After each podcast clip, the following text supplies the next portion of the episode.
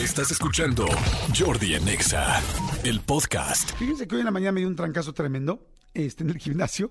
Este, me subí una caminadora que estaba prendida, yo por güey, prácticamente yo por güey. Pero bueno, esa no es la historia. La historia es que bueno, me fui al, al vapor y estaba en el vapor para aliviarme el trancazo y estaba muy tranquilo y de repente me rasuré y, y luego me fui y me metí. Ya ven que en los vapores, me imagino que mucha gente lo sabe, hay unas regaderas de presión de agua fría. Y es muy rico esta sensación de estar en el calor que ya no aguantas y de repente darte agua fría. Y me acordé hoy en la mañana de algo con esa regadera. Ahí les va la historia. ¿Me puedes poner eh, como olas o música de... Sí, como olas, olas. Quiero platicarles algo. ¿Están de acuerdo que todos tenemos traumas, no? Traumas, eh, cosas que nos traumaron en la vida. Ahí les va y les cuento una mía. Yo tenía aproximadamente como unos 8 o 9 años. Iba con mi tía Amanda y con mi primo Alejandro y fuimos a Extapas y Guatanejo. Estábamos muy a gusto, estábamos en la playa. Mi tía se dio cuenta que le faltaba una cosa de la hermana más chiquita, de Ami, y entonces dijo, bueno, pues saben que, a ver, niños, voy a subir por los flotis o no sé qué le faltaba a mi tía, a mi prima más chica, que voy a subir, pero no se pueden meter al mar. No, ¿me lo prometen? Te lo prometemos, tía. Ok, perfecto. Pero júrenmelo, sí se los juramos. Voy rápido. Subió rápido mi tía por lo que tenía que subir. Este, Alex y yo, mi primo y yo, dijimos, bueno, pues no nos vamos a meter al mar, pero mira qué padre sentarnos aquí en la arena donde llega el agüita. Ya ves que cuando llega el agua, luego cuando se mete la resaca, se- tú- si tú te sientas, sientes como si te estuvieras moviendo en, el, en la arena, ¿no? O sea, en la orilla, orilla, orilla, donde te llega nada más el agüita así tantito.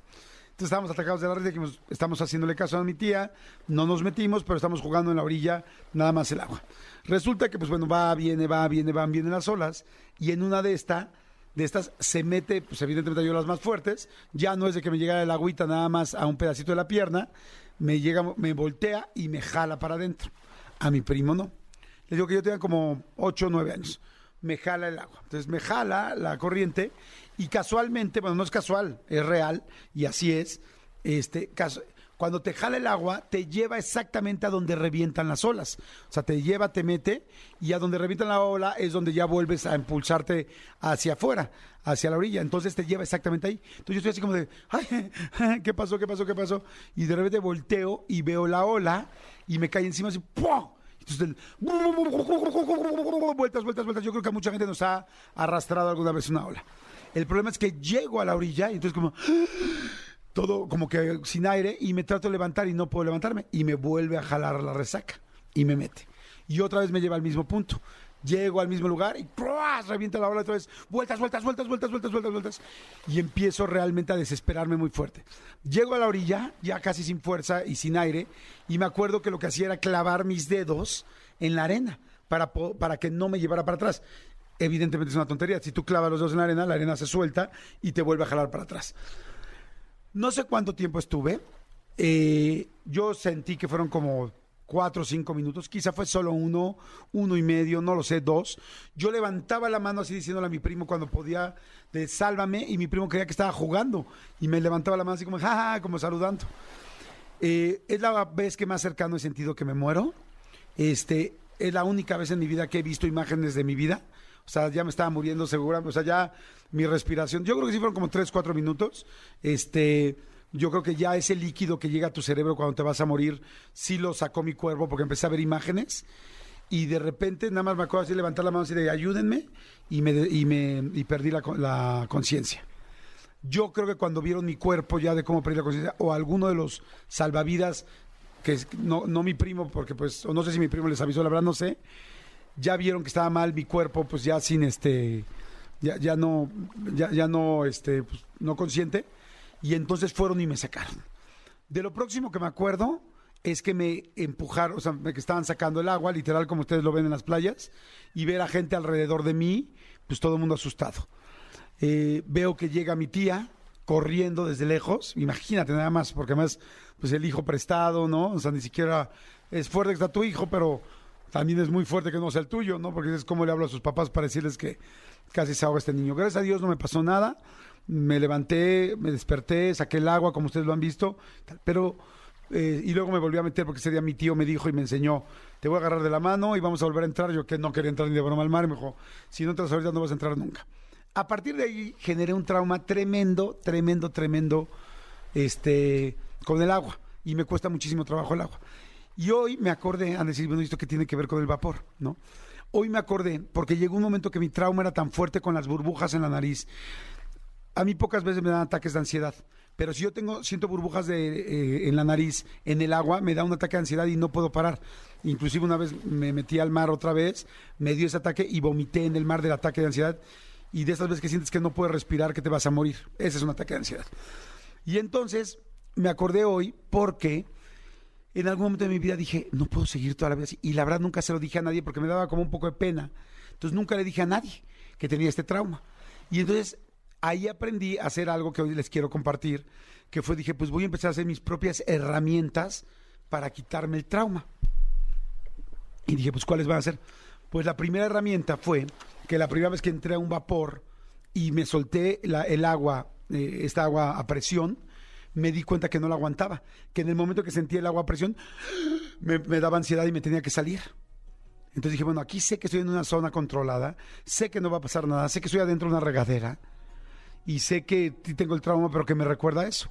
Entonces me hice esa como herramienta. Entonces dije, todos los días me voy a meter a la regadera de presión y a tratar de aguantar un segundo, luego dos, luego tres. Y así me lo fui haciendo.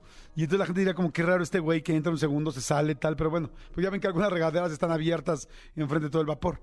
Y así me lo fui haciendo. Luego, un día había un curso de buceo. Fui con mi misma tía y estábamos en Cancún y me inscribí al curso de buceo. Y dije, voy a ir solo y voy a ir tranquilo y así un curso muy leve. La verdad sí me pasé, porque en las preguntas te decían, ¿tiene hidrofobia? Y yo puse no. Y dije, voy a darme otra vez la oportunidad, voy a respirar, respirar, a tranquilizarme. Y iba en el, en el barquito yo solo, ahí ya tenía como unos 16, 17 años. Iba en el barco yo solo y este y todos, todos ve- venían hablando y tú no sé qué, yo venía respirando, respirando, respirando, respirando.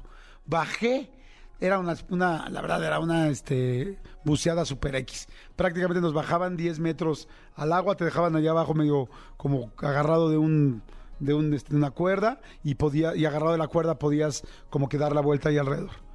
Aguanté 35 minutos, subí y cuando subí y vi que no estaba el barco, o sea que la lancha, bueno, ¿cuál era el barco, no la lancha, la lancha fue a dejarnos en diferentes puntos. Cuando vi que no estaba la lancha me dio otra vez ese ataque de ansiedad y ¡ah! ahí fue cuando vomité y ahí no pude parar el corazón hasta que llegó el barco.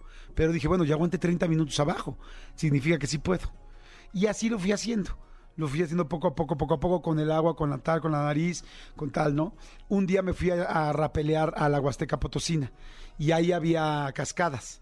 Y está fuerte porque pues, la cascada te cae encima. Decían, ¿quién quiere? Íbamos a ir todos. Y yo no le dije a los que iba para no tensarlos, porque si no, siento que me pongo más nervioso. Y, dije- y le pregunto al, al- al guía, oye, si pongo la cabeza hacia abajo, ¿no me cae el agua en la nariz? Me dijo, no. Ok. Entonces iba bajando y podía todo el tiempo la cara hacia abajo, que era no disfrutar la vista. Y de repente decía, a ver, dos segundos de voltear para arriba. Me daba, y otra vez, y otra vez, y otra vez, y así. Entonces así me la he ido llevando todo el tiempo. Y ahora les puedo decir que ya la verdad lo tengo mucho más controlado. Este, hace poco me fui a esquiar, a esquiar, a bucear con mi novia. Tampoco le dije, porque ella tenía mucha ilusión y ella nunca había buceado.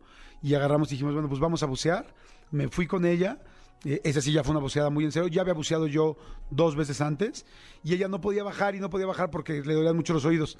Una vez que bajó porque es muy aventada, ya tenía yo que perseguirla porque se metía en las cuevas y yo, espérate, espérate, ¿no? Y ella me decía, más tiempo, más tiempo. Y yo por eso decía, ya no, ya no, ya no, porque ya no quiero llegar a mi nivel, pero esquié, perdón, buceé perfecto, salí perfecto, ya no vomité, ya nada. O es poco a poco ha sido en 12, 15 años. Entonces lo que les quería decir esta mañana es, ¿qué traumas tienes tú? ¿Qué traumas tienes? No puedes agarrar una araña, no puedes saltar al vacío, no puedes tal. O sea, ve viendo qué cosas que quisieras mejorar. La mía es algo que tienes que mejorar porque pues me voy al mar con los niños, te vas al mar con los amigos, te metes a nadar en una laguna, en un cenote, en fin. Entonces fui haciendo yo como mis propios candados contra mí, mi propia mini terapia. Lo que les quiero decir es qué trauma tienes tú, qué te ha pasado y velo haciendo poquito a poquito. Vea, un día vi que había una un curso para en, Inglaterra para alivianarte contra las, la- las arañas. Toda la gente que tenía aracnofobia. Y para acabarles pronto el asunto, el curso era que primero te enseñaban las arañas en una pantalla. Pero primero en un dibujo, luego en una tele, luego te explicaban cómo eran, cómo se reproducían, cómo como que te iban acercando a no es algo malo. Y, poco a poco las ibas viendo. Primero las veías eh, en un vidrio, luego las veías este, más cerca, pero ya sin vidrio, así. Y todo el mundo terminaba con las, con las arañas en el cuerpo, agarrándolas, porque fue poco a poco. Entonces creo que de alguna manera es un poco lo mismo que les dije. Como no hay cursos para todo, no creo que haya un curso para quitarte eh, el rollo que me dio a mí de las burbujas en, el- en- la nariz, pues entonces seguramente cada quien nos podemos hacer nuestro curso contra nuestro trauma. Entonces hoy se los quería contar, piensen en su trauma, piensen cuál es y si es necesario quitárselo, pues vayan poquito a poquito. Les prometo que sí funciona y es padre ver. Y yo no le dije a nadie porque no me gusta que nadie me ande juzgando con esas cosas que no sé si las iba a lograr. Esa es la neta, ¿no? Escúchanos en vivo de lunes a viernes a las 10 de la mañana en Exa FM 104.9.